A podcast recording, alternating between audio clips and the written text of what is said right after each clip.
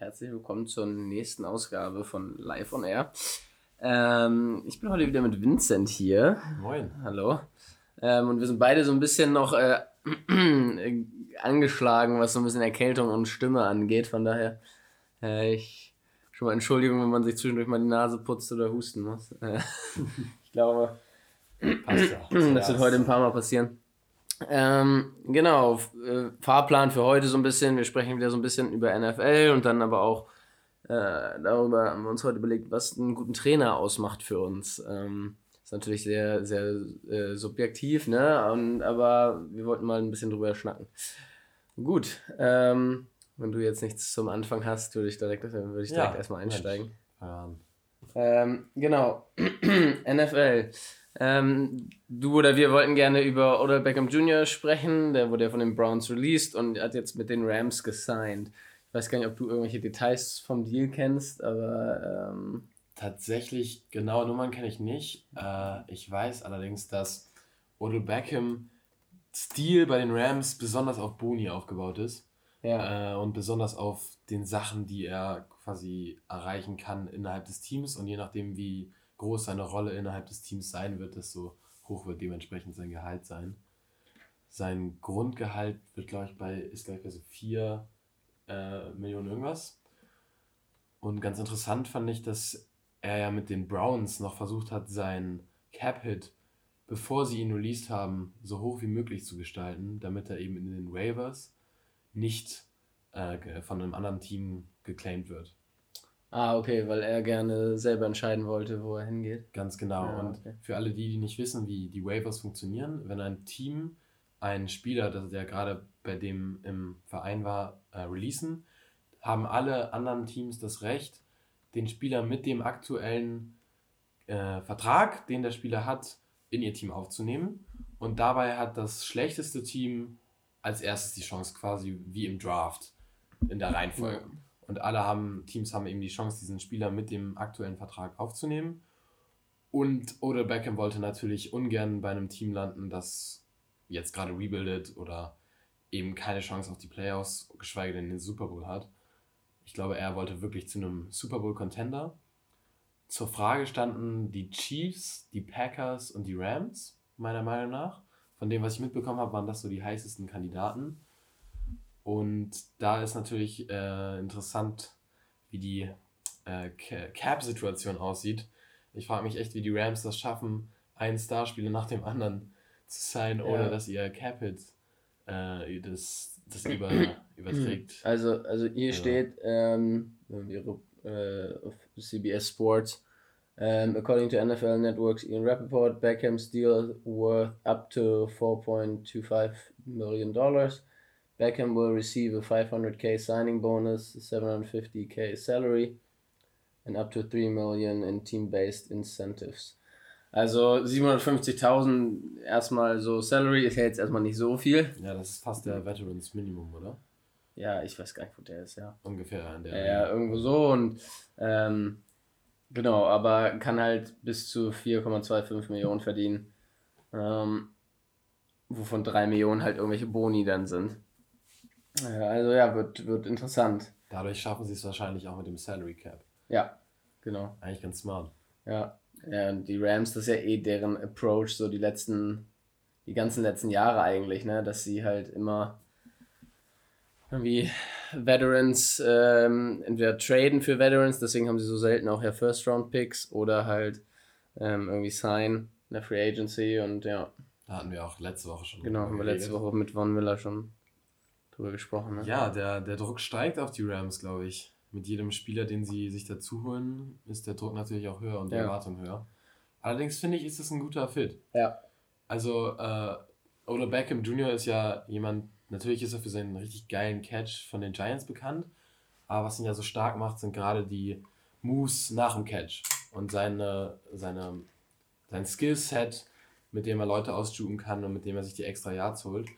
Und die Rams mit Sean McVay bauen ja gerade auf einem starken Play-Action-Scheme auf, mit dem sie den Ball über halt das Running Game natürlich ähm, bewegen können, aber besonders dadurch, dass sie ihre Receiver in sogenannten Crosser-Routen treffen, die dadurch, dass das Running Game so gut funktioniert, in der Play-Action offen sind mhm. und dann damit ihre Receiver, was Cooper Cup ja auch so gut macht, dann mit dem Ball in der Hand noch weitere Yards rausholen. Ja. Und ich glaube, da passt Oder Beckham Jr. ganz gut rein. Ja. Ja, auf jeden Fall. Und also, ich glaube, von dem Play-Action-Game, dieses Jahr konnten sie gar nicht mit Stafford, konnten sie gar nicht so viel als mit Goff. So. Also mit Goff haben sie es noch viel mehr gemacht. Naja, aber weil Stafford das auch anders Genau, genau, weil Stafford halt auch anders äh, das halt drauf hat. Aber ähm, ja, ist genau das, was du sagst. Er passt da auf jeden Fall mit dem Run after Catch gut rein. Und er hat halt so, du guckst halt, okay, du hast Cooper Cup als dein Nummer 1 Receiver so. Dann hast du Robert Woods noch, ne? Van Eigentlich als dein Nummer 2. Van Jefferson, der ja, Van Jefferson, Nummer 3 war. Genau. Und du hast Tyler Higby als Tight End. Also du hast halt eine gute Gruppe an Passcatchern schon. Und jetzt kommt oder Beckham dazu. Das heißt, er ist jetzt nicht irgendwie in einer Nummer 1 Receiver-Rolle. So, mal gucken, wie, ob er irgendwann rumheult, dass er wieder nicht genug Targets bekommt oder so. Ja, das wusste Keine Ahnung, ja, also. aber ja, genau, eben. Das äh, haben sie ihm hoffentlich auch klar gemacht, als er da unterschrieben hat. Also, genau. alles andere wäre ein bisschen dumm gewesen. Die, die ganze Aktion von seinem Vater mit diesem Video und so, die finde ja. ich natürlich sowieso echt ja, äh, halt nicht gut, aber die hat mir die totalen ähm, NBA-Vibes gebracht. Weil in der ja. NBA haben ja Spieler auch viel mehr unter Kontrolle, ja. was, was passiert ja, mit dem Team und mit ihnen selber. Ja. Und das war echt so ein bisschen auch irgendwie in der Art. Ja. Ich weiß nicht, ob ich das so gut finde. An sich finde ich es ganz cool, wenn Spieler ein bisschen mehr Kontrolle übernehmen können. Mhm. Gerade kann ich oder Beckham Jr. auch so ein bisschen verstehen. Der will mal, der will jetzt auch mal was machen. So, ne? Der war die ganze Zeit bei den Giants, jetzt bei den Browns, die hatten den Hype, da ist jetzt so mehr oder weniger was draus geworden. Letztes Jahr Playoffs. Die ne? Art, wie er es gemacht hat, war jetzt vielleicht nicht so gut. Also du kannst mir nicht erzählen, dass er da nichts mit zu tun hatte mit seinem mit dem Video von Natürlich nicht. Also natürlich hatte er da natürlich ja. so, also ja, auch LeBron hat doch dann irgendwas von wegen getweetet, so von wegen, holt ihn da raus, bla bla bla. so alles halt, alles halt an bei der Trading Deadline, ne, weil sie ihn halt gerne, weil sie gerne wollten, dass er getradet wird, so, ja gut, hat nicht geklappt. Äh, haben die Browns ihn halt einfach released. Ja. ja. Wird, ähm, wird interessant. Ich glaube, das Besondere an dieser Storyline ist vor allem zu gucken, wie wird eben das mit dem Ego. Also mhm. wie wird diese Ego-Sache. Ja. Die haben jetzt. Die das bei den Giants ja auch schon am Ende so ein ja. bisschen das Ding war, ne? Also, genau, und jetzt so, stellt sich auch die Frage, ist es vielleicht überall so? Also, ja, ja, genau. Ähm, aber es ist insofern ganz gut, die Rams sind ja jetzt nicht so ein Team, das irgendwie eine große Diva auf Receiver hat, Cooper Cup und äh, Robert Woods sind nicht dafür bekannt, dass sie irgendwie groß nee, sich über irgendwas aufregen. Man hat ja nur, nur Gutes von denen und auch nur eigentlich vom Spielfeld. Darum, vielleicht äh, tut ihm das ganz gut und er passt sich da so ein bisschen an. Stafford ist ja auch nicht der große ähm, Macker, wie es vielleicht Baker Mayfield eher ist. Und er hat vielleicht so ein bisschen Platz für sein Ego oder ja. kann sich den anderen ganz gut anpassen. Das war auch eine Sache, die ich äh, mit mir bei den Chiefs und bei den Packers, die ich komisch gefunden hätte. Weil bei den Chiefs hast du Tyreek Hill, mhm. der, wenn man ihm auf Instagram folgt und so, schon sich sehr, sehr gerne selbst promotet okay. und diese Star Receiver-Rolle durchaus auslebt. Und du hast natürlich Patrick Mahomes und auch Travis Kelsey. Also du hast oh, da große Stars. Ey, Travis Kelsey ist gut, ne? Aber ich finde ihn so hardcore unsympathisch und so ein Spaß, ne? Boah, der war auch bei so einer Dating-Show. Ja, keine Ahnung. Ich finde den halt so ich kann ihn gar also ich mag den also so einfach von seiner Persönlichkeit, wie der ist. Ich mag den so gar nicht. Ne? Vor allen Dingen, wenn, wenn die anderen Teile, mit denen er competet, äh, beide so eine, solche coolen Typen sind. Also Darren Roller, der ja, seine ja. Drug Addiction besiegt hat. Genau. Jetzt mega, mega der korrekte Typ. Ja, und ist. George Kittle einfach eh geil, geiler Typ, so, ja, weißt genau. du. Ja. Nee, ja. aber auch bei den Packers mit äh, Devontae Adams und Aaron Rodgers, ich als Packers-Fan habe das auch sehr kritisch gesehen, dass sie ihm überhaupt einen Vertrag angeboten haben. Ja weil ich dann nicht so richtig mir dachte, das wird nicht irgendwie, das passt irgendwie nicht mit den, mit den Egos und. Meinst du? Ja, also findest du zum Beispiel, also Roger, Roger ist, glaube ich, sehr, ist einfach sehr speziell vom Typ, also zumindest, zumindest so das, was man durch Medien mitkriegt, ist ja immer so, ne? Also finde ich sehr, sehr speziell so vom Typ. Ja so ist auch schon so ein bisschen egomäßig teilweise, also kann er, kann er wirken. Ist halt irgendwie. so No Fucks Given. So ein, genau, genau. Aber Devonta Adams finde ich nicht so ja, Star-Diva-mäßig, oder? Also. Der ist ein korrekter Typ, aber gerade deshalb finde ich es komisch. Also ich hätte nicht gedacht im Sinne von, dass sich da die Egos okay. miteinander crashen, ja, ja. sondern dass er nicht in dieses Gefüge reinpasst. Die beiden sind ja jetzt auch schon seit Jahren irgendwie so, so ein perfektes Duo, haben sich aufeinander eingeschossen. Und ich hatte so ein bisschen die Sorge, dass wenn er zu den Packers geht, das gleiche passiert wie bei den Browns. Ich bin hier Star Receiver ja, ja. und ich kriege aber nicht die Targets. Ja. Oder ich kriege nicht das und das. Weil gerade Rogers jemand ist, der in seiner ganzen Improvisation, gerade auf seine ganze ähm, Connection und auf, darauf auf, äh, angewiesen ist, dass er eingespielt ist mit den Spielern. Und dann hat er nicht ein, so eine Beziehung zu einem Receiver, der gerade erst dazukommt. Das wäre auch der Grund, warum er Randall Cobb zurück Eben, eben, sieht man, sieht man da halt, ne, wollte ich gerade. Randall Cobb hat vier Receiving Touchdowns, also hat sich auf jeden Fall gelohnt. Echt erst vier? Ich habe das Gefühl, der hatte gegen Cardinals schon zwei. Ja, also ich glaube, er hat insgesamt vier, vier Receiving Touchdowns. Er führt damit aber das Team an. Ah, okay. okay. Also Devante Adams hat nur drei. Ja. Also auf jeden Fall hat, merkt man da, wie sich diese Connection. Ja, ja klar. Hat. klar. Sieht auch nicht so gut aus wie das Packers Front Office, die ja meinten, das ist gar nicht unser Move, das ist alles Aaron Rodgers. Ja. Ah. Naja, jedenfalls können wir gespannt sein, was, was OBJ jetzt bei den Rams macht. Mhm. Die NFC West zittert auf jeden Fall. Die haben, glaube ich, gar keinen Bock. Ja, wird, wird auf jeden Fall. Das, also so, das sind halt Cardinals und Rams. Ne? Ich glaube, Seahawks und Niners sind da zumindest, was so Division Lead angeht, erstmal raus. So. Aber ja, äh, interessant finde ich jetzt noch so die andere Seite dann von dem ganzen Ding, äh, wie das bei den Browns aussieht. Weil zum Beispiel das erste Spiel ohne Odell Beckham, so hat Baker Mayfield wieder, also hat er. Viel, viel besser. Ja. das heißt viel besser, aber ja, also er hat gut gespielt und er spielt halt freier gefühlt, ne? Also wenn man, ja. wenn man das so sieht, ist es manchmal so, ja, wie gesagt, manchmal war es so dieses, dieses Forcen zu Odell, ne? So, dass er unbedingt ihm den Ball geben wollte und dann teilweise aber auch irgendwie die Würfe nicht gepasst haben und so und ja, wirkt halt, also ich fand Mayfield spielt immer freier und besser, so auch wenn Beckham verletzt war die letzten Jahre. So. Ähm. Ja, und es ist ja nicht so, als wäre Cleveland unbedingt auf diesen Nummer 1 Receiver angewiesen.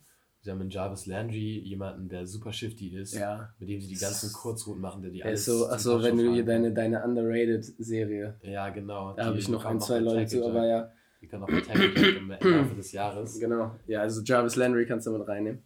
Ja, auch wenn der sehr bekannt ist, aber den hast du als ja, so shifty Slot Receiver, ja. der total underrated ist natürlich. Dann hast du hier, wie heißt der? Callaway als Deep Threat.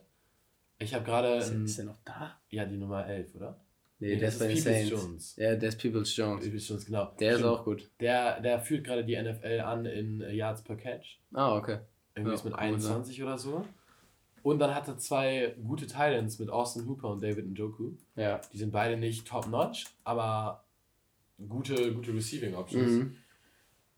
Darum, ja, wie du meintest, jetzt kann er freier spielen und sich auf die anderen Spieler verlassen. Ja. Und es ist ja nicht so, als und du hast hier noch den, den, wie heißt der, Rashad Higgins, Higgins ja, ja. den Receiver, die 82, den fand ich immer, also immer so, wenn Oder Beckham raus war, die letzten Jahre, fand ich den immer eigentlich relativ, relativ gut. Also, ne, der hat. Er braucht halt die Chance dann. Genau, der braucht die Chance. Ja. So, ja, stimmt, führt, führt, äh, führt die Liga an äh, mit ja, 20,9, also 21. Zweiter ist sogar noch Henry Ruggs. Brian Edwards, Jamar Chase. Henry Ruggs kann ja jetzt auch nicht mehr viele Catches machen, die den Average runterziehen. Das ist wohl. Ja, aber Jamar Chase ist auch so eine Maschine. Egal. Jamar Chase ist nur wirklich ein Maschine. anderes Thema. Das ist echt ein anderes Thema. Bei, den, bei, den, bei den Browns, jetzt ist halt, also es ist ja nicht so, dass OBJ auch alles gemacht hat, was man ihm gegeben hat. Er hatte hm. ja irgendwie Nö. mehrere Drops bei ja, ja, vierten klar. Versuch und dann kann ich auch verstehen, wenn du als Baker Mayfield dann so langsam denkst, ey, dafür, dass du dich hier aufführst, als wärst ja, du einer der Top 3 ja, Receiver der Liga, ja. droppst du zu viele Bälle. Ja. Vor allem ja. in wichtigen Situationen. Ja. Und naja, ja, das ist halt auch so ein, so ein, so ein Philosophie-Approach vielleicht so, wie, wie macht man das, ne? Also ist, ist es so, ist die Offense so aufgebaut, okay, wir gucken einfach, wo haben wir unser Matchup und werfen dahin. Oder machen wir, okay, das ist unser Scheme und wir wollen wirklich das Scheme spielen, ne? Und das ist so die Progression. Und ich glaube, die Browns sind vom System halt eher auf dieses Scheme aufgebaut. Ja, ne? die, die nehmen ja auch den ähm, Shanahan-Approach. Genau, genau, so ein bisschen, so ein bisschen das, ne? Und jetzt im Gegensatz dazu zum Beispiel, ne, du als Packers-Fan, die Packers sind ja eher so, okay, Rogers natürlich geht durch Progressions, ist ja. klar so, aber er hat halt seine Matchups, weißt du, er, genau. er hat halt, okay, wenn er zu Adams werfen kann, wirft er zu Adams. Ja. So. Ja, ja. Weißt du, also wenn es klappt, ist ja auch top. So, dann, aber ich glaube, wie gesagt, Odell Beckham ist vielleicht eher so ein Typ, ne, eher so, okay, der braucht den Ball wirklich häufig, ne, und passt vielleicht eher da rein, wo du sagst, okay, wir gucken nach Matchups und wir geben einfach den Leuten dann den Ball. Ähm, und, nicht so in dieses Scheme-Ding, wo man sagen muss, die Rams sind auch wieder eher so scheme-mäßig ja, aufgebaut, würde ich sagen. Sind scheme-mäßig aufgebaut. Allerdings glaube ich, dass dadurch, dass es halt eben auch noch Cooper Cup gibt, vor dem alle Angst haben, und ein Robert Woods, kriegt Odell Beckham dadurch vielleicht nicht unbedingt mehr Targets, aber vielleicht mehr Targets, aus denen auch was werden kann. Mhm. Weil er nicht diese mhm. forcierten Targets bekommt, die dann in, im Pick oder in der Deflection oder halt in einem kurzen Catch oder sowas landen, sondern weil, wenn er ein Target bekommt, er wirklich eine gute Chance dabei bekommt. Ja. Und er daraus wieder zeigen ja. kann, was ihn vielleicht so gut macht. Ja. Und es wird halt auch interessant, wie er, wie er dann verteidigt wird, ne? Also, das ist halt das genau das. So, ich wusste, weiß jetzt nicht, wie es, wie es die Gegner von Cleveland gemacht haben, wen so der Nummer 1 Cornerback, wenn die Man gespielt haben, wen der verteidigt hat. Ähm, ob das Landry war oder ob es Beckham war, keine Ahnung. Mhm. Ich meine, es war schon viel Beckham, weil mhm. Landry wurde ja vor allem im Slot. Das stimmt. Und Landry das stimmt. ja, wenn du dir den Browns Game anguckst, der ist ja nur am Rummotion. Mhm. Also, mhm. ich weiß nicht, ob man das so sagt, Motion. Ja, ja, ja, doch, doch, ja. ja. Jedenfalls, das ist schwer, das äh, den mit einem Cornerback die ganze Zeit den, den mhm. zu verfolgen. Ja, und das wird aber bei den Rams zum Beispiel wird es ja auf jeden Fall, äh, gegen die Rams wird es dann nicht der Nummer 1 Cornerback sein wahrscheinlich. Ja. Weil, wie, wie halt gesagt, ne, du hast Cooper Cup da und du hast, ja. du hast halt Woods da, also wird es vielleicht der Nummer 2 oder Nummer 3 Cornerback dann gegen Beckham sein. So, muss man mal gucken. Wird interessant. Ähm, ich fand es auch ganz, ganz lustig. Wir hatten letzte Woche darüber geredet, dass Matthew Stafford gerade noch zu viele Bälle verwirft. Mhm. Vielleicht ist das auch gut für Matthew Stafford, weil Odell Beckham mit seiner Agilität und mit ja. seinen äh, spektakul spektakulären Catches kann er vielleicht ein paar von denen mehr einfangen. Ja. Können wir mal gucken, was äh, aus Stafford wird. Ja.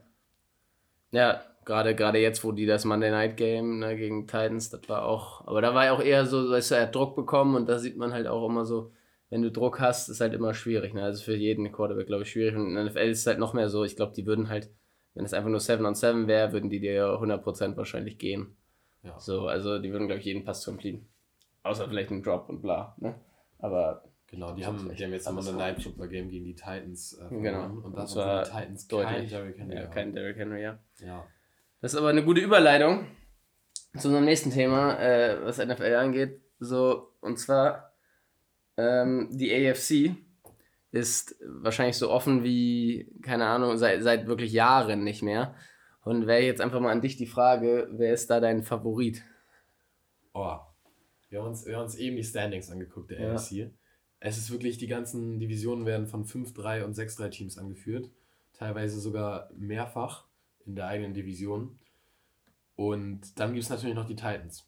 Die sind auf einer, auf einer 5-Siegesserie, mhm. haben sind am Anfang 2-2 gestartet, hatten echt hässliche Niederlagen. Also die haben gegen die Jets verloren. Und da war Derrick Henry noch da. Musst du auch schaffen, erstmal. Ja, also ich weiß nicht so richtig. Ich, ich will nicht auf die, ich gebe die Bills nicht auf.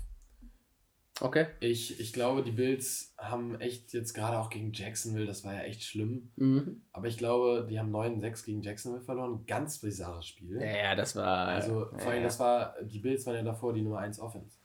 Ja, also, ja, das war ganz komisch. Das, das Matchup aus Josh Allen gegen Josh Allen war interessant. Ja. auch echt lustig. Und dann, dann sackt er den und fängt einen Pick von ihm. Echt geil. Das kannst du dir auch nicht ausdenken. Ja. Jedenfalls ich glaube, dass die Bills es noch schaffen. Ich glaube, das war gerade so eine Niederlage, wo du dir als Fan denkst, meine Güte, was ist eigentlich los? Und die, die dich richtig wieder zurück auf den Boden zieht und von der du dann weiter aufbauen kannst. Mhm. Also die Bills haben eine zu gute Defense und Tremaine Edmonds und eine zu äh, starke Offense, auch gerade in den Wochen davor, die Punkte, die sie äh, Leuten da reingedrückt haben. Mit Cole Beasley, äh, mit, hier, wie heißt nochmal der Ex-Viking-Spieler, Nummer 1, ein Receiver bei den Bills. Das liegt mir gerade auf der Zunge. Stefan Dix. Stefan Dix.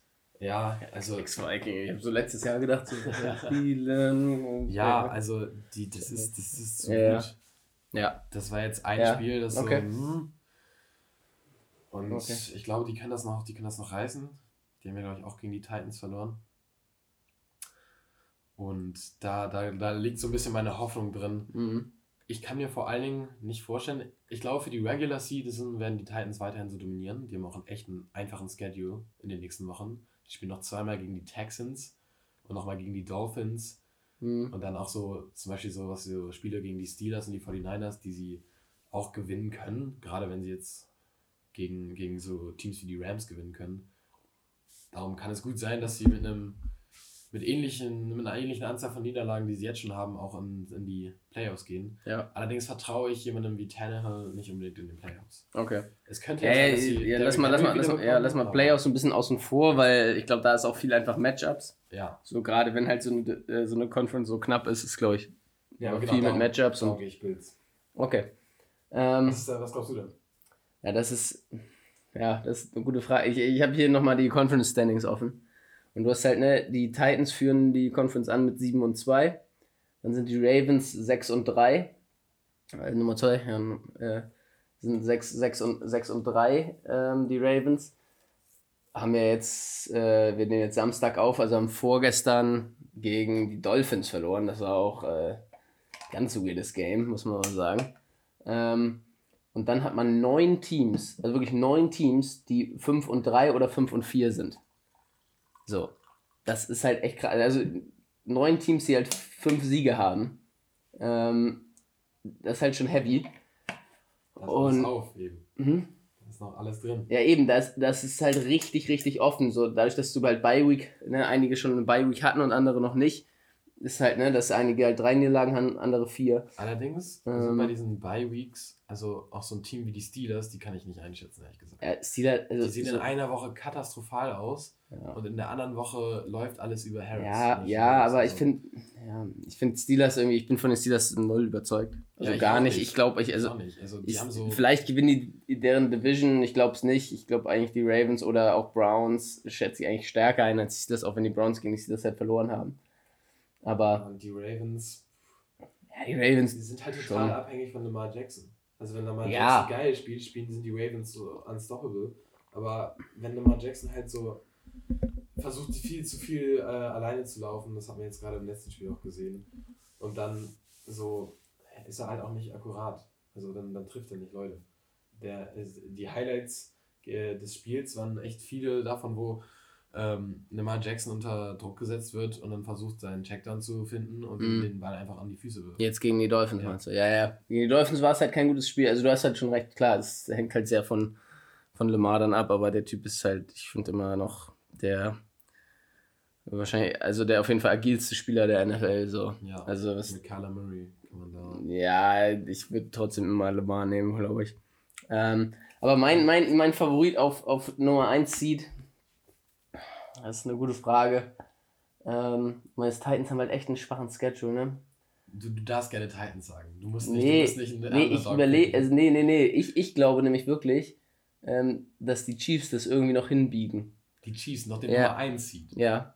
Also. Ja, die sind zwei Spiele zurück. Die sind zwei Spiele zurück, aber die haben halt ganz viele Division Games noch. Also sie sind in ihrer Division sind sie Dritter hinter halt äh, den Chargers und den Raiders.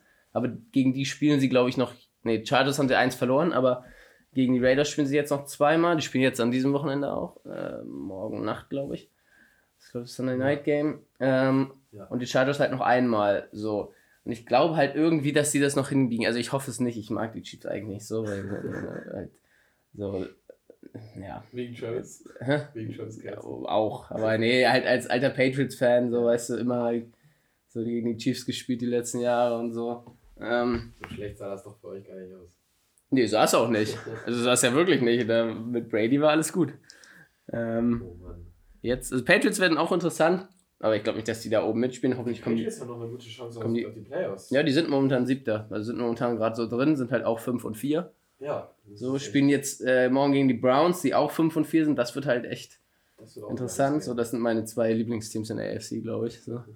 Ich, ich, ja, ich mag Baker Mayfield einfach voll gerne. Ja, ich, ich wünsche es ihm auch irgendwie. So. Ich mag, ich liebe diese, diese Commercials, diese At Home with Baker Mayfield. Ja. Finde ich echt irgendwie lustig. Ja, ich finde halt generell so Quarterbacks, die nicht so groß sind, ne, also und halt so einen Spielstil haben, ja, da, da, da kann ich, da sehe ich mich, weißt du.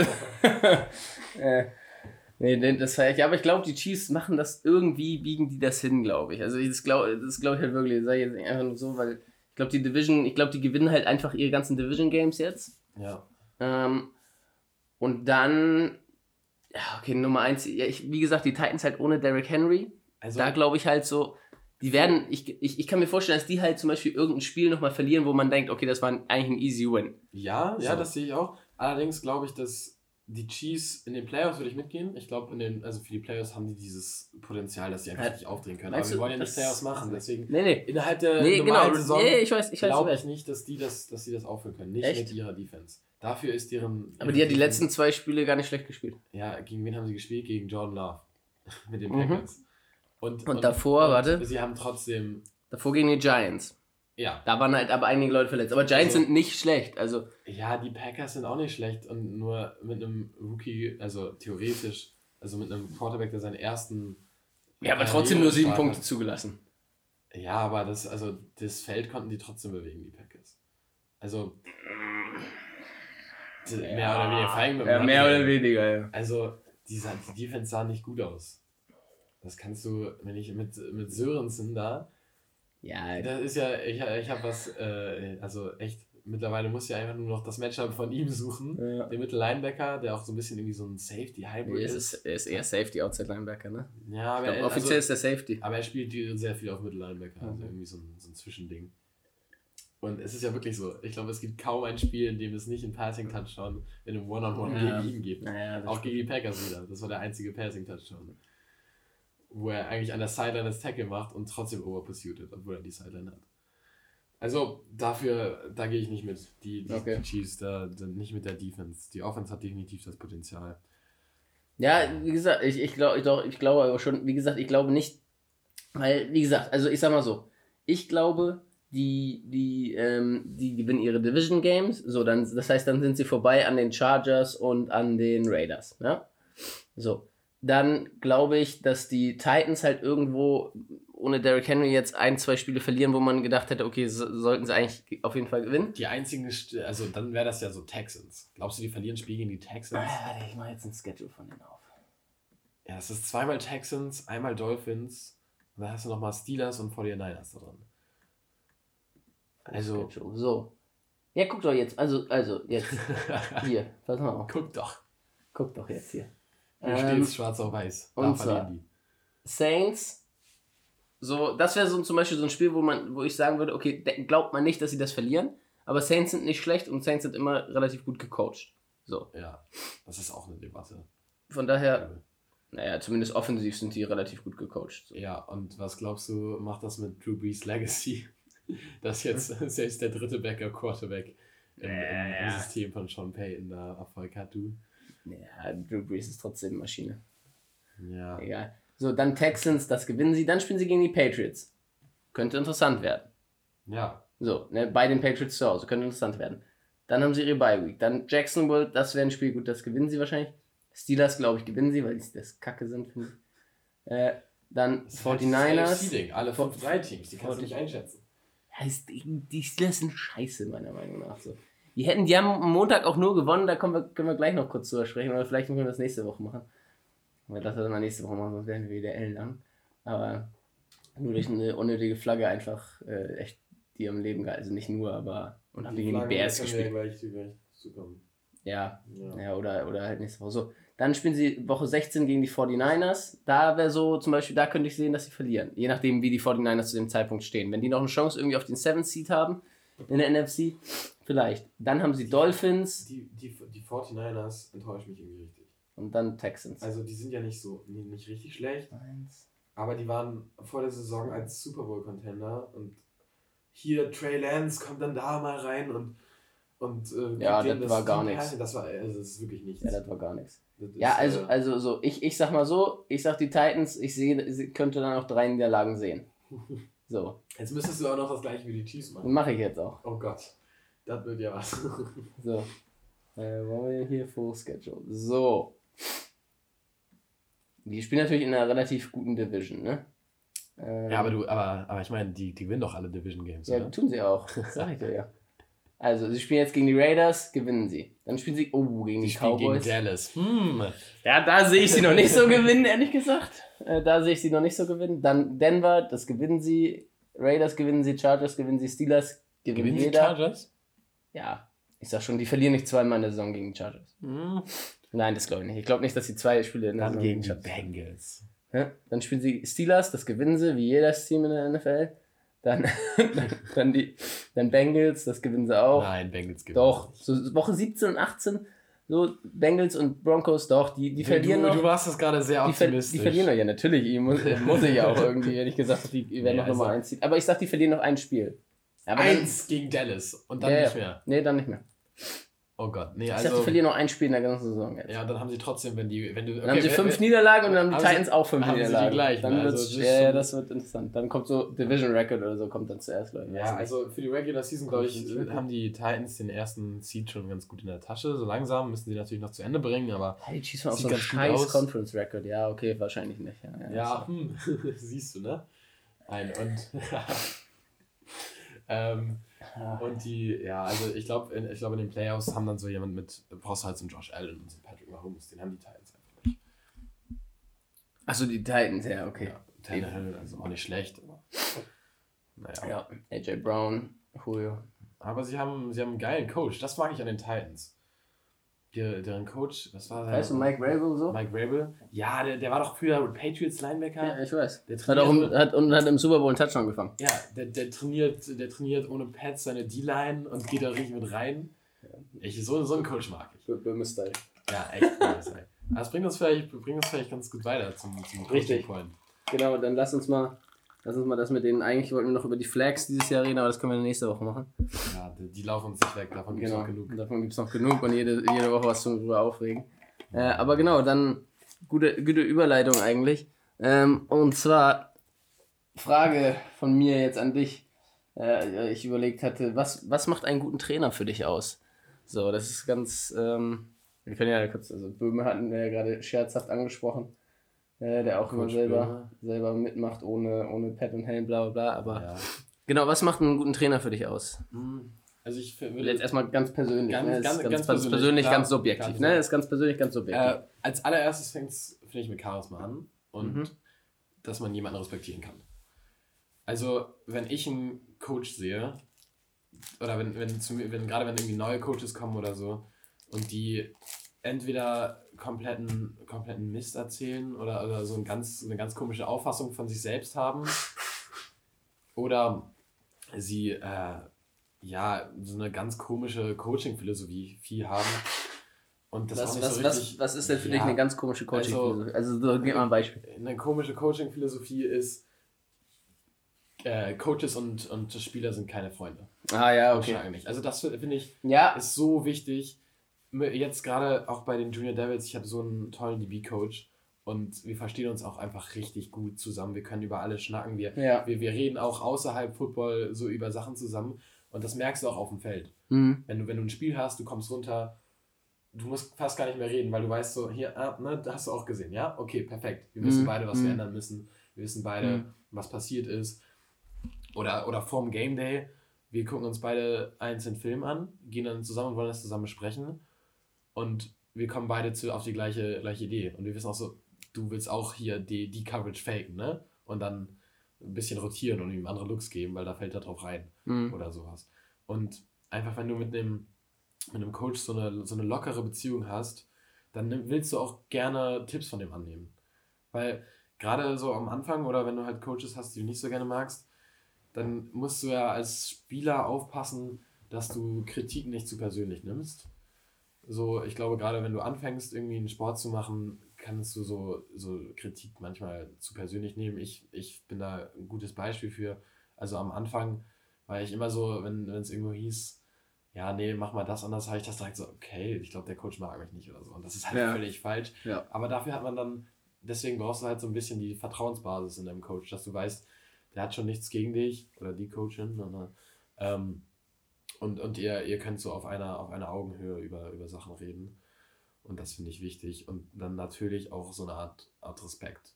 Also trotzdem auf, auf einer Augenhöhe haben, aber trotzdem, dass es eine Respektperson ist, die mhm. auch den Respekt, den du als Rolle des Coaches brauchst, um im Team zu reden, die sich diesen Respekt auch nehmen kann. Oder dass du dieser Person diesen Respekt auch erzeugen gegenüber äh, beweisen möchtest oder geben möchtest. Ähm, weil, ich sag mal so, es gibt, glaube ich, immer mal so ein paar Coaches, die dann einen auf große Ansagen machen und jetzt reißt euch mal zusammen und du merkst, ähm, das ganze Team ist so, ah, also, ja, wenn, wenn, okay, okay, ja, Chef, ja, gerne. so, und dann, das hilft halt wirklich nichts. Ja. Und dann ist jede noch so gute Rede direkt im Keim erstickt, weil es nichts mhm. gibt. Mhm. Und das ist auch so ein bisschen was, was ich jetzt habe diese Saison halt angefangen, bei der U16 die Beats Coach zu machen, worauf ich so ein bisschen, ja, mehr oder weniger unterbewusst so, ein, so einen Wert drauf gelegt habe, dass ich mich gut mit allen Spielern verstehe. Mhm. Und gerade da gibt es auch so ein paar, die dann so ein bisschen sind, ey, Coach, du stellst mich gerade nicht auf. Äh, der Coach, und dann hört man so ein bisschen, ah, das ist irgendwie blöd, der mag mich nicht oder so. Das will ich halt verhindern, dass du dann so dass ich dann irgendwie meinen, meinen Spielern erklärt habe, so, ey, wir nehmen dich jetzt raus, du warst eigentlich Starting Cornerback, aber du bist einfach halb so groß wie der Receiver, den du coverst. Ja. Das ist ein, nicht ein Matchup, das ich eingehen möchte. So. Ja. Ähm, dass ich denen immer so ein bisschen den Hintergrund gebe. Und das finde ich auch, finde ich auch gut. Das habe ich halt von meinen Coaches auch abgeguckt. Hm. Dass so gerade größere Entscheidungen immer gut begründet werden. Ja. Und gerade als Coach, Coach musst du halt wissen, worüber du redest. Du kannst ja. nicht einfach irgendwas im Raum sagen, irgendeine Ansage machen, ohne die begründen zu können. Ja. Also ich glaube, das, was, was, was du ansprichst, ist ja so, so eine Connection zu den Spielern zu haben. Ne? Und ich glaube, das ja. ist im Jugendbereich noch mal wichtiger als nachher bei den Herren. So, beziehungsweise also irgendwann, wenn es halt bei den Herren echt höher geht, so ich ne, kenne halt auch so, wie du es halt schon sagst, ne, so Coaches, die sagen, ja, auf keinen Fall irgendwie mit Spielern befreundet sein oder ne, wir sind keine Freunde, bla bla bla. Ja. Was auch bei den Herren so in gewisser Weise auch auf dem Level dann später, ne, also wir reden jetzt bei allem natürlich wieder über Football in Deutschland so ähm, auf einer gewissen Weise auch, auch Sinn macht ne, und sinnvoll, sinnvoll sein kann. So. Trotzdem muss da, trotzdem muss da, glaube ich, eine relativ eine gute Beziehung da sein. Also es muss Vertrauen. eine Connection da sein, genau, es muss Vertrauen da sein. Das ist sehr gut. Ja, es muss Vertrauen da sein. Ähm, weil wenn du, wenn du ähm, ja, dem Coach einfach nicht vertraust und nicht gerne für diesen Trainer spielst, ähm, dann hältst du dich natürlich, also was du halt schon sagst, du hältst dich mit also klar, so mit Kritik einmal vom Coach an den Spieler, aber du hältst dich auch andersrum so mit äh, so Input so für den Coach. Das, ne, als Spieler hast du vielleicht ein paar Sachen, wo du denkst, okay, das könnte funktionieren, hältst du dich halt auch damit zurück. Ja. Oder und du spielst halt teilweise auch nicht so frei. Also ne, du änderst dann vielleicht, ne, sagen wir mal als Quarterback, du änderst vielleicht ein Play an der Line of Scrimmage nicht oder du traust dich halt nicht, oder was heißt traust nicht, ja, du hast vielleicht nicht das ne, Vertrauen in dich selbst und traust dich dann nicht mal einen Shot auch zu probieren. Ja, weil ja, du denkst, oder, du verlierst deinen Job. Genau, genau. Oder, oder halt ein Ball einfach ja. so, weißt du, da ist halt ein tightes Window so und du zögerst, okay, und wirfst nicht. So, bub. Und das sind halt so Sachen, ne, weil du halt dann denkst, ah shit, wenn ich jetzt irgendwie einen Pick werfe oder so, oder wenn ich halt ein Play umcall und dann funktioniert es nicht. Ja. ja. Selbst wenn es eine gute, selbst wenn es eine gute Entscheidung war, aber du wirfst dann halt einen scheiß, scheiß Ball, so, ja, du brauchst so ein, so ein Vertrauen, das dir auch so einen gewissen Spielraum genau, überlässt. Genau, richtig. genau. So. Oder als, ne, also das jetzt von der Quarterback-Seite gesprochen, aber dann als, als Receiver wahrscheinlich, oder als Receiver zum Beispiel so, ja, du probierst dann halt mal, sag ich mal, was mit einem Release. So, weißt du, ja. du hast irgendeinen Pressman und du probierst mal einen Release. Okay, und der klappt nicht. So, hast du dann, ne, wirst du dann direkt runtergenommen oder hast du das Vertrauen, okay, oder Ball kommt und du droppst mal ein. Okay, fuck, Ne, es ist danach so die ganze Zeit in deinem Kopf, dass du denkst, okay, wenn ich noch einen drop, bin ich auf jeden Fall draußen. Ja. Oder hast du halt dieses Vertrauen einfach. das ist halt so bei den Herren, finde ich, finde ich echt noch ganz wichtig, dass du eine Connection hast, ne, dass du Vertrauen hast. Und ähm, in der Jugend dann noch mehr, so dass du auch auf, würde ich sagen, so außerhalb vom Football so ein bisschen connectest mit denen. Ne? Also so ein bisschen mal, gerade gerade so als. Training soll ja auch Spaß machen. Training soll Spaß machen. Hm, und, und gerade so vielleicht nicht als, als, als Coordinator ist nochmal was ganz anderes, ne, weil du ja theoretisch nochmal über allem drüber bist. So, das lasse ich jetzt mal raus. So Playcalling lassen wir mal raus, aber ich rede jetzt nur mal ja. über Position Coaches so. Gerade mit den Spielern auf meiner Position, da vielleicht, ne, was du sagst, so, ihr, glaube ich, ihr spielt Fantasy Football auch zusammen, ne, in der ja. Gruppe, so, ist halt chillig, das so. Ist Trash Talk ever, wenn man gegen den Coach ja. Trash talken kann, wegen Fantasy, wenn man gewonnen hat. so, und ich weiß nicht, ich, ne, ich so schnack halt auch so mal mit den, mit den, mit meinen, mit den Quarterbacks halt über, über Sachen, so über, über die Jahre, so hat man ja auch ein paar, ne, Spieler hat man ja auch schon, schon häufiger und länger gecoacht, so dann weiß man natürlich auch so ein bisschen, was privat abgeht, so, ne, kennt halt so ein paar Sachen. Und das, das hilft halt immer, ne? Das hilft halt immer, um halt dieses Vertrauen auch zu schaffen. Und dann auch als Coach, wenn man mal Sachen ausprobiert, ne, dass die dann einfach sagen, ja, okay, machen wir mal mit und schauen wir mal. Ja. ja oder und dass du halt auch, also was dann damit reinspielt, ich bin ein großer Freund davon, äh, als Spieler und auch als Coach selber sehr kommunikativ zu sein ja. mit, mit, ne, mit dem Spieler oder halt dann mit meinem, mit meinem Coach. Ähm, halt Sachen einfach ausprobieren und sagen, okay, damit fühle ich mich wohl und nee, das passt nicht, das ist irgendwie nicht so cool. Ähm, oder ich würde gerne das machen. Ja, bei der Kommunikation ja? habe ich jetzt gemerkt, also als Spieler mag ich es nicht so gerne. Mittlerweile äh, kann ich das besser ausblenden. Aber wenn man so offensichtlich was verkackt, weißt mhm. du? Und man, ich weiß ganz genau, ich habe yeah. verkackt. So. Und dann kommt noch mal der Coach und sagt, ja, hier, ne? Hast du verkackt. Also dieses jedes Mal, dieses, ja, offensichtlich so, natürlich. Dann dieses nochmal, äh, immer, immer dieses Wiedersagen, ähm, das, das äh, sorgt dann dafür, dass halt beim Spieler irgendwann so eine Wand kommt. Ja. Und dass du dann quasi nicht mehr richtig zuhörst, selbst wenn dann vielleicht mal noch ein Tipp dabei kommt. Und dann denkst du so, hm, ja, der sagt mir eh nur wieder, dass es, es ist ich, was ich offensichtlich verhauen habe. Das, da muss ich nicht zuhören oder ähm, legt da nicht so einen Wert drauf, was dann der, der Coach sagt. Und daher ist es halt so, finde ich als Coach wichtig, dass du weißt, wann du coachst und, und wie.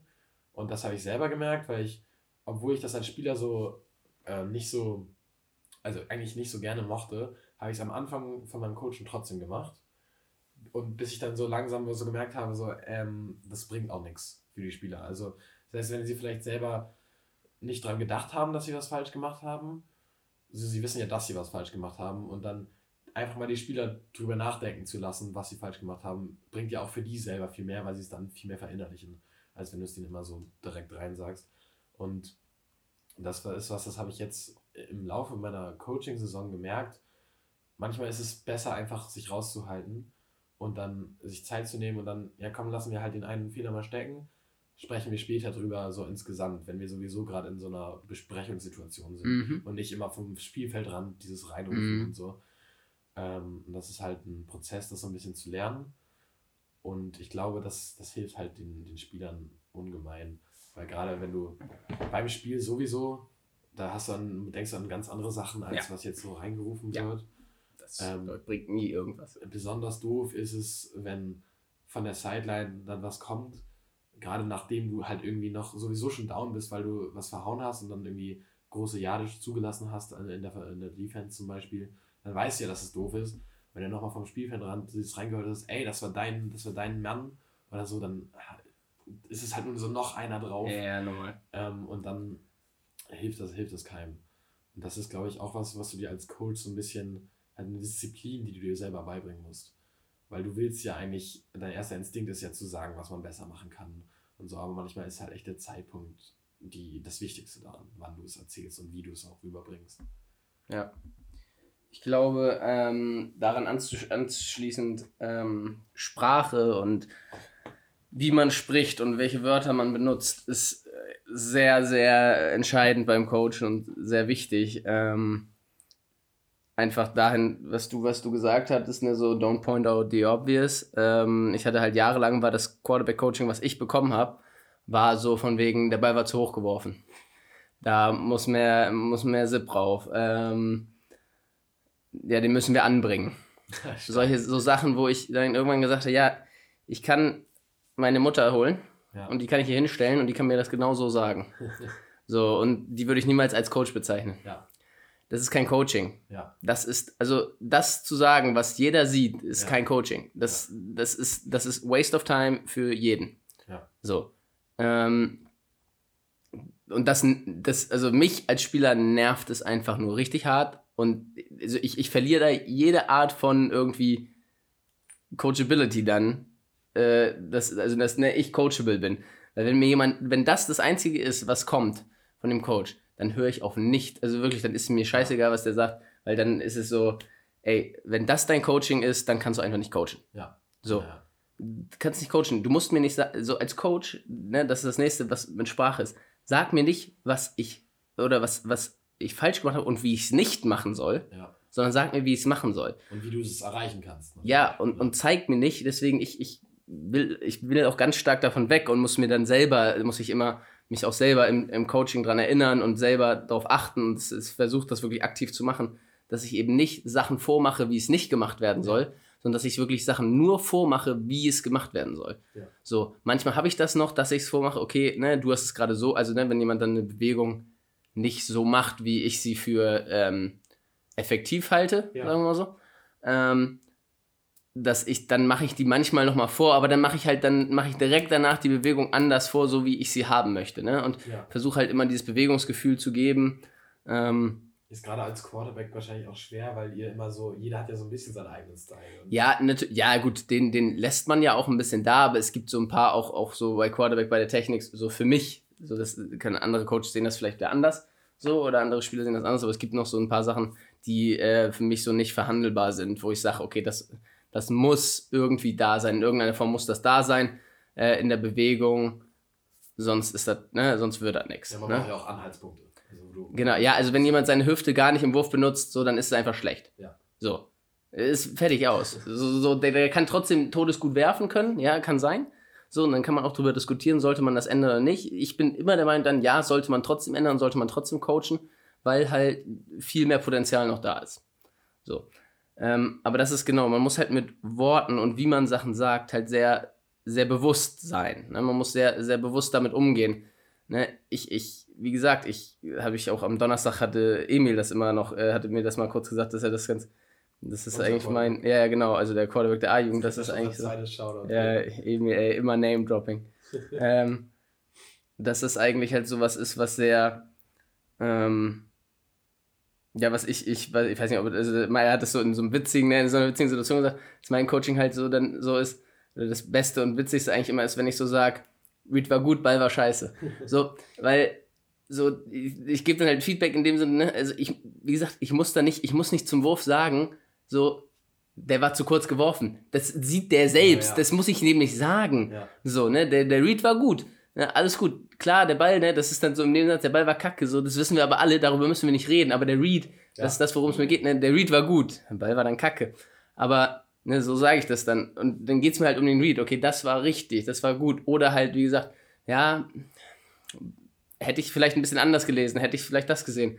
So, ähm, das ist halt, ne, was, was immer, wo, wo ich dann nicht sage, ja, also ich sag dann nicht, oh, der war unterworfen. Ja, das sieht der selber, also der ist ja nicht blind. So. Ähm, ja. Und das sind halt so Sachen, wo ich so denke, ja, das ist einfach unnötig. Ähm, nee, total. Das, das muss man halt einfach wieder mit Sprache halt vorsichtig so sein. Bisschen, das ist ja auch so ein bisschen was, wo sich der die Spieler und der Coach im Laufe ihrer Beziehung als mhm. Spieler-Coach-Beziehung auch so ein bisschen genau. aneinander anpassen dann. Was, was mir jetzt noch dazu eingefallen ist, ist, dass ich äh, auch von mal so einer Art Coach-Wechsel oder Coaching-Wechsel, dass ich das sehr gut finde. Also nicht im Sinne von den Coach ersetzen, den man hat, sondern mal äh, zu einem zu einem Training irgendwo anders hingehen, zu einer, zu einer Auswahl, sich angucken, wie die Coaches da sind.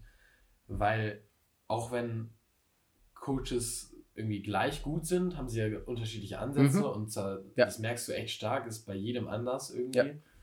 Und das, da, dadurch lernst du vielleicht nicht unbedingt eine neue Technik, aber allein dieses eine andere, eine andere Art, wie man, wie man das trainiert, diese Art von Technik, bringt dir dann so, ah, beim Backpedal geht es ja gar nicht nur, mein Coach sagt mir immer, ich muss auf die Füße achten, aber es geht ja auch vor allen Dingen darum, weil der andere Coach sagt immer, ich muss auf die Höhe meiner Hüfte achten. So. Und allein dieser, diesen Fokus, den verschiedene Coaches haben, mhm. der, der hilft einem als Spieler total. Mhm. Es ist auch echt anstrengend, weil manchmal gewöhnen einem Coaches ja so ihre, ihre Lieblingssachen an und dann gehst du woanders hin und die denken, was ist, was ist das denn? Ja, ja. Allerdings hilft's, hilft's, hat es mir als Spieler immer total geholfen, natürlich was Neues zu lernen, aber auch eine, ein anderes Gefühl davon zu bekommen, was ich da eigentlich gerade lerne und ja. wie ich das lerne. Ja, und auch als Coach fand ich es immer ganz gut, wenn, wenn ich mal nicht da war und dann irgendwie eine Vertretung da war. Oder wenn verschiedene, ähm, also nicht nur ich, nur nicht, ich nicht nur die DBs trainiert habe, sondern quasi die DBs und die Linebacker zusammen trainiert haben, dann halt mit zwei Coaches. Und du dann auch mal merkst, so, also quasi reflektieren kannst, wie das andere machen. Mhm. Als Coach bist du ja quasi immer alleine eigentlich. Mhm. Und manchmal hast du auch, fehlt dir so der Blick von außen. Und dann, wenn, wenn du den Blick auf andere hast und andere den Blick auf dich haben, dann schlagst du vielleicht drüber. Du merkst so, hey, das kann ich ja auch noch anders erklären. Ja. Dann klappt es vielleicht besser. Ja. Ja, genau. Das, das finde ich, find ich auch. Also das, das Gleiche, was du sagst, ne, wenn man woanders beim Training ist und so, nimmt man, ne, nimmt man halt voll viel mit. Habe ich, hab ich, hab ich genau so. Ich bin dann immer gerne, ne, auch mal, ne, keine Ahnung, mach irgendwo mit oder guck mir mal irgendwas an, weil ich einfach so denke, ja, okay, ah ja, cool. Da habe ich noch nie so drüber genau, nachgedacht. Genau, so, da habe ich ja. noch nie drüber nachgedacht. Und dann so, selbst wenn es halt so eine Sache ist, oder keine Ahnung, das war einem halt immer so bewusst, aber man hat es nie so, so, oder man hat es halt immer gemacht und man weiß es, aber man hat es nie so bewusst ja, wahrgenommen, weißt du? Exakt, halt solche ich. Sachen sind halt dann einfach so, wo ich denke, ah ja, stimmt, voll geil, ey. Oder, Hab ich noch nie auch, drüber nachgedacht. Oder auch im, im, sozusagen Negativbeispiel, ein anderer Coach erklärt dir richtig Mist und du denkst so, oh. Ja, yeah, normal. Okay, okay. Normal, ja, ich glaube, ich muss die Art, wie ich meinen Coach, ähm, wie, wie ich das sehe, noch ein bisschen mehr wertschätzen. Ja. Oder ja. die weiß schon echt, wovon sie redet. Ja. So. Ja. Ähm, ja, ja. Ja, aber und was, was, was, ähm, was ich noch habe, was ich jetzt zum Beispiel nachdem die Herrensaison vorbei war, was ich teilweise dann gemacht habe, ähm, auch an Tagen, wo wir kein A-Jugendtraining hatten, dass ich einfach zur B-Jugend gegangen bin und da ein bisschen beim Training zugeguckt habe und dann vor allen Dingen habe ich mir ähm, halt auch, weil ne, meine besten Freunde da die O-Line coacht, so habe ich mir, mir O-Line angeguckt, ähm, weil ne, das auch eine Position ist, von der ich natürlich schematisch halt schon, würde ich sagen, ja, okay, habe ich schon Ahnung, ne, natürlich kenne ich die Runplays, ich weiß, worum es geht, bla bla. Aber Technik ist halt nochmal, ne, auch natürlich sehr, sehr speziell und das eigene ist aber da halt so ein bisschen zugeguckt. Und dann finde ich es auch geil, wenn man mal so ein bisschen von außen so drauf guckt. Ja. Halt als jemand, der natürlich, ne, ich glaube, dass ich so Bewegung und sowas ne, schon verstehe, ziemlich gut, ne, einfach auch durch. Studium. Eben durch Studium und Eigeninteresse so, ne. Ähm, aber dann sieht, gucken wir mal drauf und sieht so, was die machen und dann denke ich so, okay, und dann bin ich halt zu ihm einfach zu Markus halt hingegangen und meinte, okay, guck doch mal, was ist, wenn du das zum Beispiel mit denen probierst? Könnte das was sein? Und dann er so, ja, hat er probiert und ja, fand er gut so. Oder, oder halt Sachen, dann ist er dann halt sowas, hatte so eine, eine Technik, wie man halt zum Punchen. Da war ich so, ah, habe ich auch noch nie drüber nachgedacht. Voll geil. So, so habe ich noch nie. Ja, genau, dass ja. du halt, dass du halt, ne, von, dass du halt erst nicht, dass du halt nicht so startest mit den Daumen zusammen, ja. wo du dann halt ne, dann punch ja trotzdem so und hast trotzdem noch Daumen hoch und das, aber du bist weit auseinander. Oder dass du halt so kommst, äh, äh, kleine ja, also Wir reden jetzt darüber, dass du die Hände sozusagen genau. mit den Handflächen nach oben nehmen Genau, mit den Handflächen nach oben und dann beim Punch kommst du natürlich, ne, hast halt. Ne, sie ein. Genau, drehst du sie ein, hast halt dadurch Rotation noch drin. Ja. Boom, was dich ja stabil macht. Und du bist halt dann automatisch mit den Händen enger zusammen. Bam. Ja. ja das hat dann halt eine größere Trefferfläche. So, ja. Fand ich ganz geil. So, und ich hatte dann halt so Sachen, ein paar Sachen mit, für Hüfte und so, weil ich gesehen habe, okay, die machen was mit Medizin, da habe ich gedacht, ne, dann meine ich so, ja, guck doch mal, mach doch mal vielleicht das und das, so, ne, solche das Sachen. Ist, das ist sowieso. Können halt immer gut funktionieren. Ja, dieser, dieser Austausch zwischen den Coaches ist, glaube ich, auch was total underrated ist beim Coachen, weil äh, ein guter Coach ist nicht nur ein guter Coach, sondern es braucht auch so ein gutes Coaching-Team. Mhm also ich finde, als Spieler merkst du es ja auch total, wie so die Dynamik zwischen den Coaches ist. Ja. Wer sich von den Coaches gut versteht und wenn sich da jemand nicht versteht, ist es halt sofort ein ganz komisches Gefühl, wenn du richtig merkst, die, die kommen nicht so gut miteinander klar. Oder wenn du generell merkst, die müssen sich ja gar nicht irgendwie nicht mögen, aber wenn du merkst, die ganze Coaching-Truppe, die haben alle nicht so was miteinander zu tun, mhm. die machen alle eher so ihr eigenes Ding. Und da ist eben nicht dieser Austausch da zwischen den Coaches. Ja. Und das wirkt sich auch aufs Team aus. Und dann denkst du dir auch so, hm, also vielleicht hast du dann als DB mit der O-Line halt nicht so viel zu tun. Aber wenn, wenn du siehst, eure Coaches sind mega gut, ist es eine andere Art von, von Vorbild. Ja. So, natürlich ist in einem Team, hat das nicht so viel mit Positionen zu tun, mit denen du dich gut verstehst, auch, weil du ja mit denen die meiste Zeit verbringst. Aber gerade dieses, diese Coaching-Dynamik zwischen den Coaches ist auch total, total wichtig. Und wenn du merkst, dass irgendwie dein Coach von den anderen Coaches irgendwie nicht, auch nicht respektiert wird, dann ist ja auch so, hm, mhm. wo kommt das woher? Oder ja. andersrum.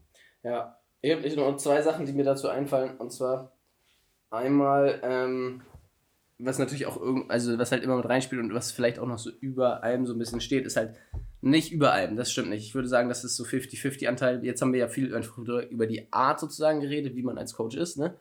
Ähm, aber ich finde, das Fachliche spielt natürlich auch eine große Rolle. Ja, natürlich. So, weil wenn ich merke, genau, wenn ich merke, so das kann ein richtig toller Typ sein, so, ne, oder, ne, oder Mann, Frau, wie auch immer, bla, ne, ist mir alles egal.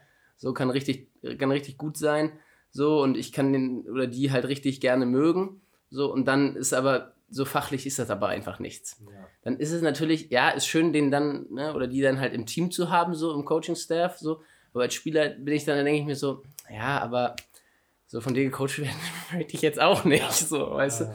Das ist halt immer so, das ist halt wirklich, da, ne, das ist halt, das Fachliche spielt da halt mit rein. Wenn ich keine Ahnung habe, dann habe ich ja keine Ahnung. Ja. So, und das ist halt blöd. Natürlich, ne, kann man, klar, natürlich kann man sich weiterbilden und alles, da, darum geht es ja gar nicht, aber zu dem Zeitpunkt ist es dann so, ja, okay, das fehlt dann halt. Total. Vor allen Dingen als Spieler merkst du ja, wann du an das Coaching-Potenzial deines Coaches gestoßen bist. Also wenn, ja, wenn jede Trainingseinheit immer das gleiche ist oder je, immer die gleichen Kommentare kommen, du quasi schon weißt, was jetzt gesagt wird bei jedem, dann ist es halt auch so, da fehlt dann auch so ein bisschen die Motivation irgendwann. Hm. Ich finde es aber auch als Coach schwer, so eine Balance zu finden zwischen, ich baue was Neues ein, weil ich ihnen was Neues beibringen möchte, und gleichzeitig klappen die Sachen, die wir halt wirklich jedes Mal machen müssen, die klappen halt einfach noch nicht so, wie ich es mhm. machen will. Und wenn du dann 20 Minuten äh, Skelly, äh, äh, hier, Indies. Indies hast, also mit den individuellen äh, Positionsgruppentraining, mhm. dann ist es halt schwer, diese Balance zu finden. Mhm. Ähm, und deswegen, also so ein, so ein Coaching, also ein Training gut vorzubereiten, ist auch was, was zu dieser Expertise dazugehört. Zu wissen, wann mache ich Basics, wann bringe ich mal einen neuen Move dabei. Ja. Und äh, erweitere dadurch halt den, den Horizont von meinen Spielern und das Skillset natürlich. Ja. Ja, auf jeden Fall. Mhm. Ich finde es aber manchmal ähm, auch gefährlich, zu gut zu sein im, in der Expertise oder das nicht kontrollieren zu können. Also ein super äh, Negativbeispiel hatte ich, ich will jetzt keine Namen sagen oder so, aber bei der Hamburger Auswahl. Das war ein Typ, der wusste richtig, was er macht. Absolut, der war auch selber, glaube ich, ein echt geiler, geiler Defensive Back. Allerdings hat er einen so voll bombardiert mit Sachen und hat eben nicht diese, diese Grundlagen so trainiert mhm. und hat das dafür, dass es damals irgendwie U16, U17 war, auch nicht, der konnte das nicht vermitteln. Und dann bist du halt eher eingeschüchtert als Spieler, weil du denkst, der, der erzählt mir das alles, darum müsste ich es eigentlich können, aber ich kann es noch nicht, weil es gerade zu viel ist. Ja. Und so weiter. Das heißt, du musst vielleicht definitiv die Expertise haben, aber du musst aufpassen, wie du sie mhm. deinen Spielern anführst. Du musst halt dosieren können, ne? Genau. Und ein, ein super Beispiel davon ist jetzt Quarterback-Coach bei den ähm, Hamburg Sea Devils. Mhm. Der hat bei uns mal Defensive Coordinator gemacht in der U16.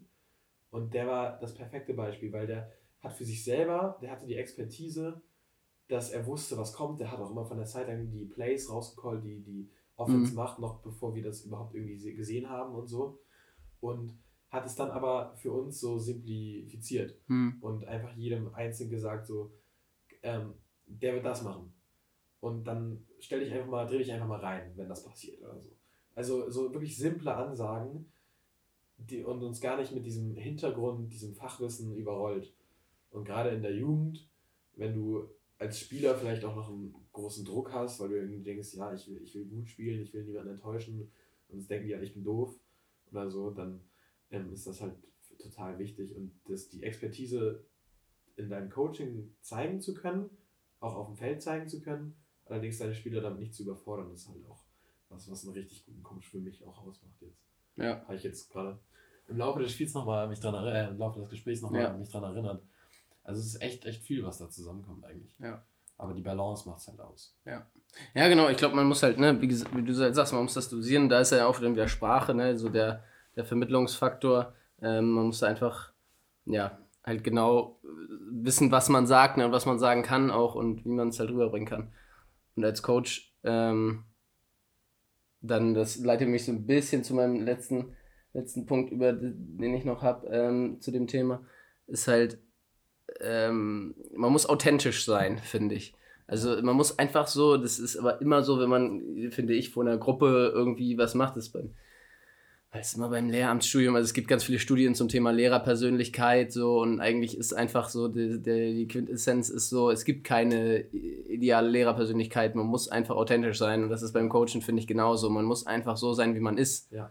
So, verstellen. weil genau, man kann sich nicht verstellen. Das sieht man total. Immer. Eben, ja. das merkt man, alle merken es direkt. Also du merkst es einfach, wenn, wenn du nicht derjenige bist, ne, oder ne, nicht so die Person das so halt macht, wie sie eigentlich ist, dann das, das, das, ist sofort verloren. Das klassische, das klassische Beispiel für Football ist ja, es gibt in fast jedem Team eigentlich diesen Typen, der einen auf richtig harten Hund macht. Ja, ja. Und, und eigentlich halt ein, ja, ja, genau. Der, ein, der Leute ohne Grund anschreit und viel zu over the top ist und dann ist auch so. Ja. Nee. Ja, genau, genau. Und, ne, und wenn, wenn der Typ halt vom Typ halt einfach ein Arschloch ist, ja, dann soll er halt einfach ein Arschloch sein. So, wenn das seine Art ist, ja, dann ist es seine Art, so ist er halt ein scheiß, scheiß Mensch, aber äh, dann ist er wenigstens authentisch. Ja.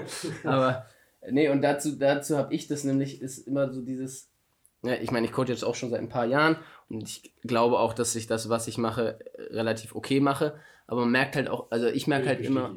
Ja, danke, danke. Ich weiß nicht, wie sehr du das einschätzen kannst als die, die Bi, ja, das ich, ich mache. Ich sehe, ich sehe was, was du, also ähm, wenn wir irgendwie gegeneinander spielen in der Defense, dass du einander zählst und dann kommt der Ball so, auch an. Ja, ja, ja, gut, gut, klar, aber ähm, ja, aber ich habe trotzdem dieses, dass ich, dass ich manchmal so denke, so, ja, eigentlich weiß ich nichts und weiß ich überhaupt Sachen, so und halt, ne, ich einfach vom Typ auch so bin, ne, ich, ich denke dann so, wenn ich irgendwo anders hingehe, dann, dann bin ich so, ne, oder halt auch mit anderen Quarterback-Coaches spreche und so, ne, und von denen ich glaube, die wissen halt, also ne, von denen ich, ich für mich denke, okay, die wissen voll viel und ja. äh, auf deren Meinung zähle ich halt ganz viel. Da denke ich dann wirklich so, oder auch nicht nur Quarterback-Coaches, aber auch andere Position-Coaches, ja. wo ich so glaube, okay, ich will von der Position was wissen und ähm, dann habe ich so ne, meine Leute, die ich frage, weil ich so denke auch, ich weiß eigentlich nicht, so weiß ich das überhaupt. Und dann bin ich so, ja, okay, dann einfach so wirklich, in solche Gespräche gehe ich rein, so mit diesem Ding so, ja, egal was der jetzt sagt, ne, erstmal anhören und annehmen und eigentlich weiß ich gar nicht, ne, ist es überhaupt das? Und ja, denkt dann halt auch so, so Sachen so. so bin ich, ich überhaupt so darf ich das, also darf ich mir überhaupt das Recht nehmen zu coachen? Genau, genau, genau. Und wenn ich, wenn ich jetzt halt so sehe, was ich so vor ein paar Jahren gecoacht habe, so, denke ich manchmal auch, hey, da wusste ich so viele Sachen nicht, so, ne? Und ähm, hätte ich so viel anders machen können und so viel besser machen können. Und so, dadurch, dass ich das jetzt vor ein paar Jahren, ne, also wenn ich jetzt zurückdenke, ein paar Jahre, dann habe ich halt dieses Denken, und daher weiß ich auch, okay, in ein paar Jahren werde ich auf 2021 gucken und so denken, ey, das habe ich, ne, da gibt so viel, dass ich nicht, was ich einfach nicht gut gemacht habe. Ja. So, ne? Und, ja ganz natürlich. Ähm, ja, aber so das sich immer auch bewusst machen und als, als Coach und auch als Spieler habe ich das Gleiche. Ne? Wenn ich halt Spiele so mit Tape von vor ein paar Jahren angucke, so denke ich so, Alter, war das scheiße einfach, war das schlecht so. Und und ich hoffe einfach, ich hoffe einfach, dass ich in ein paar Jahren auf jetzt dieses Jahr gucke und denke, ich denke jetzt schon, das Jahr war scheiße, aber es hat andere Gründe so. Ähm, aber halt denke einfach, oh, das ist so schlecht einfach, was ich mache, so, ja. äh, weil das einfach da, ne, das zeigt einem ja auch, dass man eine Entwicklung hat, aber ja, trotzdem halt diese Selbstkritik zu haben und das sich anzunehmen. Ja, und Selbstreflexion, ganz wichtig. Genau und und äh, es gibt dann auch so Trainer bei uns, bei uns im Verein so oder bei uns auch bei den Junior Devils so, wenn die was sagen, so da, da gebe ich halt ganz ganz viel drauf, so ne, also zum Beispiel wenn wenn, ich sag mal jetzt, Böhme oder Hami halt was sagen, das ist halt so, ne, halt gerade Böhme dann in Offense so, das, das denke denk ich immer wieder, habe ich so diese Momente, wo ich denke, ah ja, macht, ja, gut, ja, habe ich ja, noch nie so drüber nachgedacht, ist voll smart und ist voll gut, ey, sollte ich echt mal mehr darauf achten, solche Sachen, ne, und, ja. ähm, aber dann habe ich natürlich auch selber dadurch, ne, also man nimmt halt Sachen ja auch von überall mit, so auch aus dem privaten Umfeld dann oder ne, aus der Uni, die ich dann mitnehme, wo ich so sage, okay, ja, ich muss mal darauf achten, dass ich das nicht sage, dass ich das nicht mache, so, ne? Und das sind halt einfach so Sachen, so, und das dann aber auch so authentisch rüberzubringen und dann halt, ne, das verbunden mit dem, okay, ich bin fachlich gut, ich bin authentisch und ich habe halt eine Connection zu meinen Spielern. Ich glaube, das sind echt so die drei fast wichtigsten Sachen, würde ich sagen. Ja, weil, gut zusammenfassen. Genau, weil, wie gesagt, wenn ich authentisch bin, kauft, ne, nimmt man mir einfach die Sachen ab. Und man so. hat Respekt. Wird genau, genau. Wenn ich fachlich gut, ich muss fachlich gut sein, sonst bringt es ja. überhaupt nichts, wie ich bin. So, wenn ich fachlich nichts drauf habe, dann kann ich auch niemandem was beibringen. So.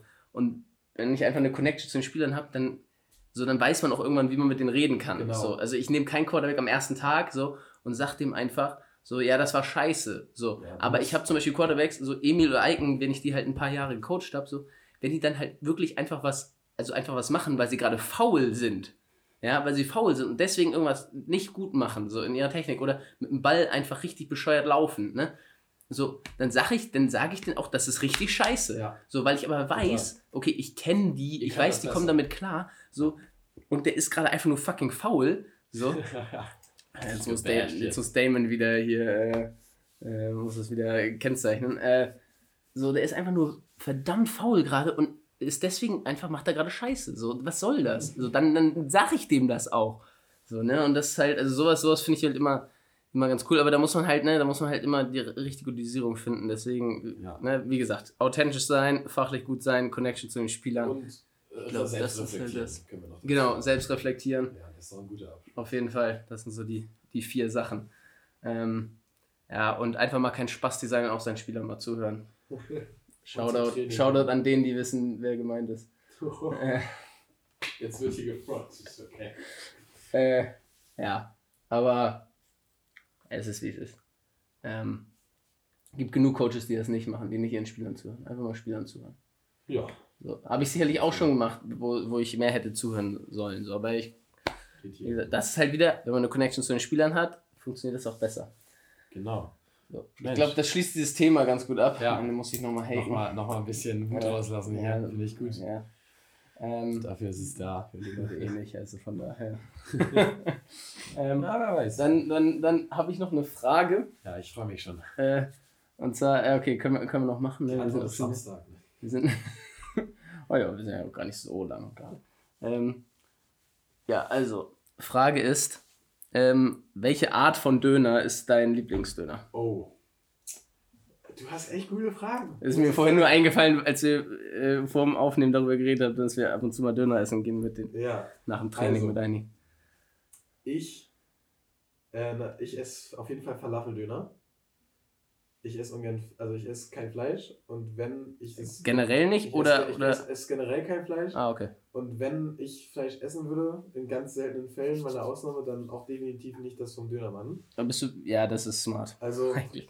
Bist du äh, vegetarisch oder vegan? Nee, vegetarisch. Und ähm, ja, also Falafel schmecken auch einfach geil, muss man dazu sagen. Also so ein, so ein Falafeldöner, der kann, der kann genauso viel wie, wie ein anderer. Dann natürlich. Aber das, so- das meinte ich gar nicht so Ja, sehr. ich weiß, ich weiß, okay, okay, okay. Also dann auf jeden Fall Dürüm, Okay. weil ist halt einfach entspannter zu essen. Dann brauchst du natürlich alles. Also wenn, wenn du später noch wohin gehst, okay, ohne Zwiebeln vielleicht, aber du musst schon, es muss schon alles rein. Also diese, die Leute, die sich da erstmal eine halbe Stunde aussuchen müssen, welchen, welchen Ja, Salatblatt nee. sie nicht wollen. Ja, nee, hau komisch. rein da den Scheiß, ey. Alles Genau, rein. alles rein. Bin ich auch. Und dann kommen wir, kommen wir natürlich zum, zur Essenz, die Soßen. Also für mich ist immer eine, eine so, eine so Base-Soße und dann ein bisschen scharf noch. Weil es muss schon, Mhm. ich, ich finde ich find scharf geil, Mhm. aber ich will halt auch noch so einen anderen Geschmack dazu haben. Darum entweder, ähm, wenn, wenn ich so auf Klassik Bock habe, dann halt so Tzatziki. Kannst du nichts falsch machen mit. Ja. Und sonst natürlich Cocktail. Wenn du Bock Okay. hast, so ein bisschen, bisschen was anderes. Curry finde ich auch mal ganz geil, aber das ist so nicht, nicht mehr Go-To. Eher, eher, also, Ja. eher so Standard. Also, ja, okay. Okay. Also, wie ist das denn bei dir? Ja, also ich zäh- zählen wir so Döner-Teller mit dazu? Oder ist das jetzt. Äh, du, du holst dir einen Döner, wenn du dir einen Döner-Teller holst? ja, eigentlich nicht. Deswegen, deswegen, Ja. nee, genau, den Ja, hätte ich rausgenommen. Ja, kannst ja, Genau. kannst mal überlegen. Äh, also ich muss sagen, so Falafel habe ich nur, nur ein paar Mal probiert, ist immer, finde ich, so schwierig. Manchmal ist es, ist es halt geil, aber manche kriegen das halt auch einfach nicht. Ja, So gut hin. hauen die und dann sind die so trocken. Ja, oder selbst, äh, ich, ich bin immer, ich bin so, ich, ich will nicht so viel Frittiertes essen. Hm. Weil Dönerfleisch so viel, so viel Ja. äh, weniger Fett hat. Nee, darum geht's nicht, aber So. ja, nee, aber ja, generell, ich will halt einfach auf so ein bisschen Scheißsachen einfach mal verzichten und ich bin dann halt aber so, dass ich halt eher dann da Abstriche mache als bei Fleisch, so. Ja. Was jetzt, ne, mag nicht smart sein und ist auch nicht ökologisch Ist gut, so, aber es ist so. So, ich fahre viel Fahrrad, also leckt mich. Ja. äh, aber, ähm, so, ich, ich glaube, ich glaube halt, ähm, also für mich ist so, ich finde, es kommt so richtig auf die Stimmung drauf an. Also so Dürüm, einer. Dürüm, ja, Dürüm, Dürüm ist nämlich, ab, also ich gebe dir recht, ist eigentlich ein, angenehmer zu essen, so, ne? Das Problem ist bei Dürüm, finde ich häufig, dass es, das ist mir ein bisschen zu labbrig, das ist mir nicht so knusprig genug. So ein richtig Ja. nices, ein richtig normaler Döner, ne, der in so einem guten Brot ist Ja. und das Brot ist richtig schön knusprig, dann ist es richtig nice. Okay. Das feiere ich richtig hart. Wenn man sich So. hinsetzt, wenn man sich richtig hinsetzt und Ja. so einen Döner isst, da dann gehe ich. Ja, im, im Gehen, im Gehen ist es auf Ja. jeden Fall eher der Dürüm. Oder so im Stehen finde ich auch. Also, Nee, da, da feiere ich normalen Döner schon wieder. aber da bin ich dann auch wieder, ich will was für meinen Preis haben. Beim normalen Döner fällt mir zu viel raus. Ja, das ist ja, weil, so, weil du nicht essen kannst. So, dann Ja. hat ja nichts mit dem Döner nee, zu weil, tun. weil das, ist, das ist die Natur des Döners. Einfach. Nein. Nein, nein, nein, nein, nein. Der Döner, der, mein Döner, du musst den Döner auch so essen können, dass halt nichts rausfällt. Ähm, Das ist eine Sportart für sich. Ja. Nee, also für mich ist, glaube ich, also wenn dann, ne, wenn wir so Döner-Teller und sowas rausnehmen, weil das ja noch mal was anderes ist, Ja. würde ich auch sagen, äh, ist es für mich ist normaler, normaler Döner. Ähm, Dann ja eher, glaube ich, Kalb, bin ich eher Fan von. Und dann. Ich auch immer gegessen. Hähnchen fand ich. Oh. Ja, da. Also als ich noch Fleisch gegessen habe, auch immer Kalb. Ja, ja, ich glaube, Dönerfleisch, wie du halt schon sagst, generell halt scheiße meistens. Ja. So, deswegen sollte man eigentlich auch. Deswegen Adana Kebab zum Beispiel ist auch immer ganz geil. Das habe ich noch nie. Das ist, das, das, das ist so ein Lammhackspieß. Okay, und das schieben die dann da rein? So, oder? Ja, meistens entweder im Dürum oder halt auf dem Teller, ne, mit seinem Reis oder sonstigen. Ähm, genau, und dann, äh, genau, aber so, ne, Kalb, alles wie, ne, wie gesagt, alles an Salat da reinhauen, muss. auf jeden Fall, muss. Für das gute Gefühl. So. Ja, nee, ich mag halt auch sehr ja, viel Gemüse. Auch, ja. so. Also ich ich habe wenig Gemüse, wo ich sage, das mag ich nicht. So. Ähm, und daher alles rein da. Dann bei mir ist immer Tzatziki und ab und ne, und dann halt scharf, habe ich Bock oder nicht. So. Und da aber eher auch diese, das, das äh, Pulver eher das als. Pulver. Das, ja, ja. das verteilt sich so. Soße, das zieht so überall rein. Sonst hast du Pulver nur so auf einer Seite. Ja, musst du halt rüber machen. Ja. So, also kannst du einfach. Scharfe Soße ist. Ich, nee, scharfe Soße. Ja. schon. ja, aber dann, dann lieber so Esme, wo das ne, so ein bisschen auch mit dem scharfen Gemüse noch drin ist, als nur die scharfe Soße. Das ist so. Aber ja, genau. Das, das ist so viel zu unseren. Jetzt, jetzt können wir aber die Follow-up frei machen, vielleicht ganz kurz. Ja, okay. Es gibt, es gibt hier auch nur eine richtige Antwort wie letzte Woche. Was ist der beste Dönerladen in Hamburg? Du sagst, es gibt nur eine richtige Antwort. Es gibt, es gibt nur eine richtige Antwort. Hab, äh, dann habe ich da wahrscheinlich noch nicht gegessen. Ähm, in Hamburg? Ja. Ja, grundsätzlich war es natürlich, äh, Shoutout an äh, unseren äh, Götz Önker, so, äh, wo wir immer nach dem Training waren die letzten Jahre. Da nee, nein, nein, nein. Der war, der war hinterm, wenn du, wenn du beim Elbe Einkaufszentrum ah, bist, ja, andere Straßenseite, aber nicht der an der Straße, sondern ich dahinter, dahinter ja. äh, Flurkamp. Ja. Da rein, da war der, der war immer geil, da waren wir immer mit den Leuten nach dem Training so. Da war einfach geil, von der Atmosphäre her schon immer geil. Ähm, so, aber der ist jetzt leider nicht mehr. Der muss da irgendwie raus. Äh, oder musste raus. Ähm, ja, ich habe keine Ahnung. Das ist der beste in Hamburg. In Wedel weiß ich einen, der echt, echt nice ist eigentlich. In Hamburg. Kötz finde ich den Döner gar nicht so geil. Also Kötz Urfa finde ich den Döner immer gar nicht so geil. Da finde ich so, wenn man sitzt, ist entspannt und andere Sachen, die Piden sind zum Beispiel richtig geil da. So, aber da finde ich den Döner nicht so geil. Ähm, der, keine Ahnung. Nee, also, ich habe gerade. Warte, mal okay. überlegen. Es ist nämlich. Aber du, du, du sagst jetzt in Hamburg. Du bist wahrscheinlich ja. eher so Altona ja. Onsen unterwegs, ja. ne? Es ist, es ist also, even close.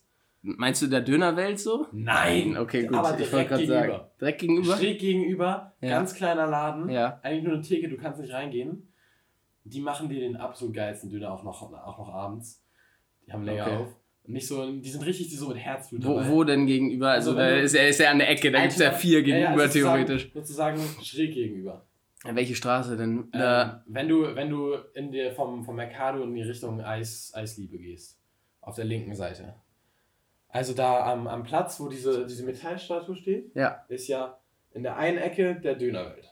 Ja, genau. Und quasi genau auf der Ecke diagonal gegenüber. Ah, diagonal gegenüber, ja. also so, so. Genau. Also hier ist Dönerwelt und dann da, okay. Ja, das haben wir gerade alle gesehen. Ja, ich weiß, aber du hast es gesehen ja, und ich genau, weiß jetzt, wo er ja. ist und kann da genau. hingehen. Ähm, Shoutout an Emil, der weiß es auch.